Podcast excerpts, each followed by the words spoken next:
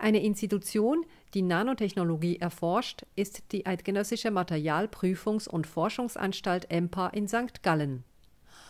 Hauchdünne Nanoschichten und Nanostrukturen lassen sich nur unter dem Rasterelektronenmikroskop betrachten.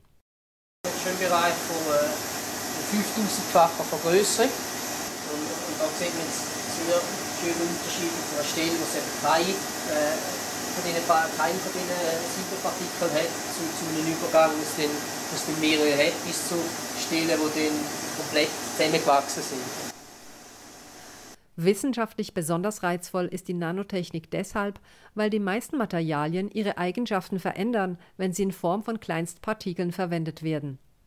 Gewebe mit Silberpartikel sind bereits heute auf dem Markt, etwa in der Sportbekleidung.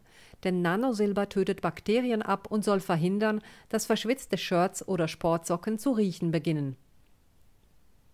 Die EMPA forscht an der Herstellung von Fasern. Hier läuft gerade ein Versuch mit Polyvinylalkohol. Der Kunststoff im Trichter wird erhitzt und gestreckt. Schließlich tritt er als dünner Faden aus der Spinnerei.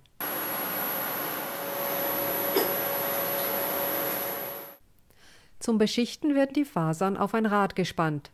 Diese Fasern hier sind bereits beschichtet, nämlich mit Gold.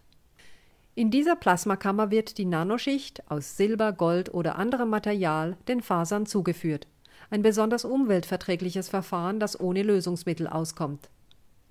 Mit Metall beschichtete Fasern können ganz verschiedene Zwecke erfüllen.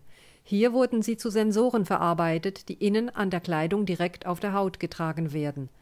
Sind die Sensoren mit entsprechenden Messgeräten verbunden, kann man sie dazu verwenden, um beispielsweise den Puls oder die Körpertemperatur zu überwachen. Das kann im Sport genauso nützlich sein wie in der Medizin.